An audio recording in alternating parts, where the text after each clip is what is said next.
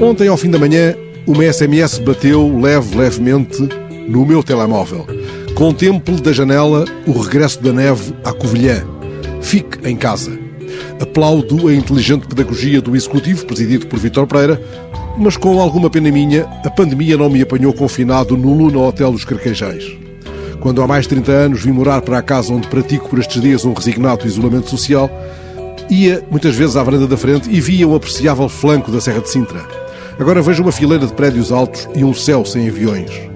Já vi neve na Cruz Alta de Sintra e até em lugares mais no sopé da serra, mas a neve que me empolga cai mais vezes nos filmes e nos livros, ou cobriu longínquamente um ou outro Natal da minha infância na pátria do Pinhal. Certa vez senti cair neve branca e leve no olhar emocionado de Plínio Apuleio Mendoza, à época embaixador da Colômbia em Lisboa. Fui entrevistá-lo a pretexto do livro Aqueles Tempos com Gabo, traduzido para português pelo saudoso Jorge Falorca, editado pela Teorema.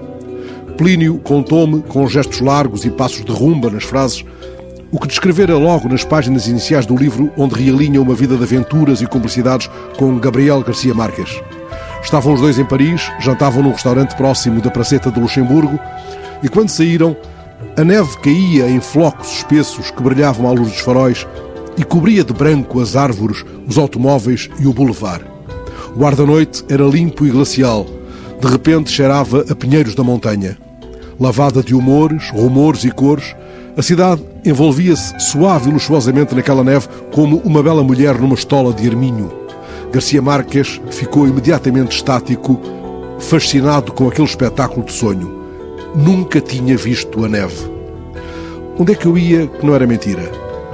Já me lembro, passam amanhã 32 anos sobre a morte de um escritor que viu cair muitas vezes neve na Serra de Sintra. Francisco Costa foi o fundador da Biblioteca e do Arquivo Municipal do Palácio Valenças e o seu primeiro livro de poemas foi publicado aos 20 anos, depois de se salvar da pneumónica. Fernando Pessoa convidou-o a publicar alguns poemas de verbo austero na revista Atena.